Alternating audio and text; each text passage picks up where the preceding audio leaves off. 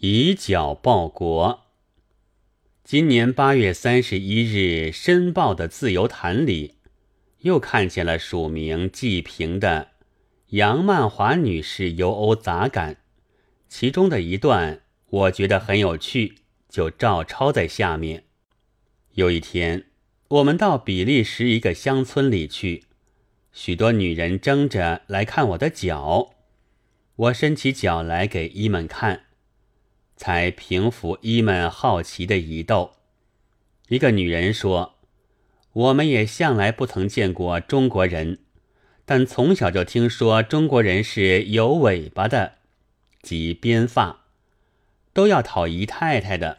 女人都是小脚，跑起路来一摇一摆的。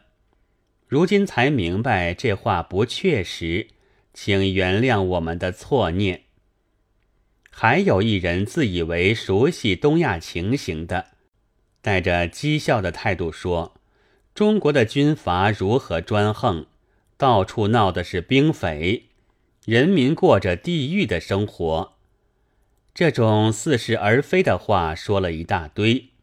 我说：“此种传说全无根据。”同行的某军也报以很滑稽的话。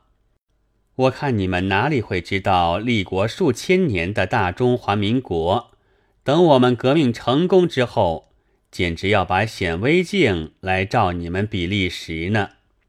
就此一笑而散。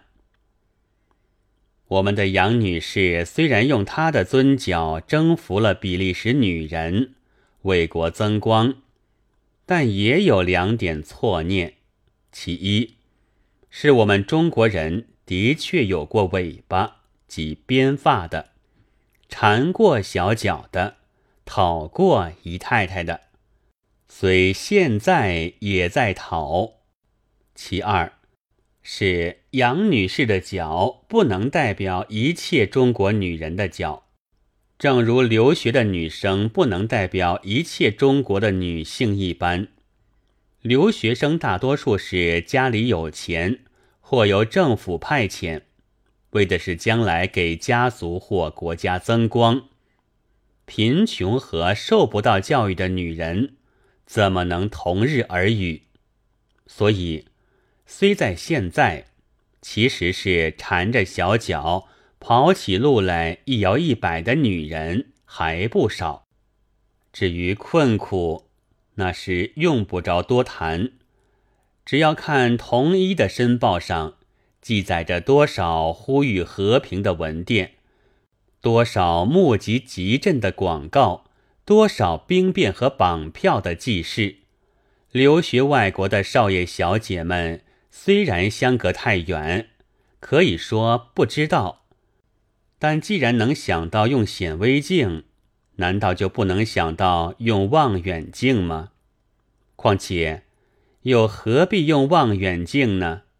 同一的杨曼华女士游欧杂感里就又说：“据说使领馆的穷困不自今日始，不过近几年来有每况愈下之势。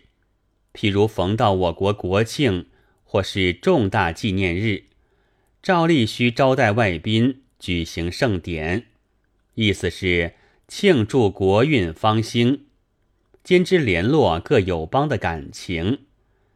以前使领馆必备盛宴，款待上宾。到了去年，为管费之处改行茶会。以目前的形势推测，将后恐怕连茶会都开不成呢。在国际上最讲究体面的，要算日本国。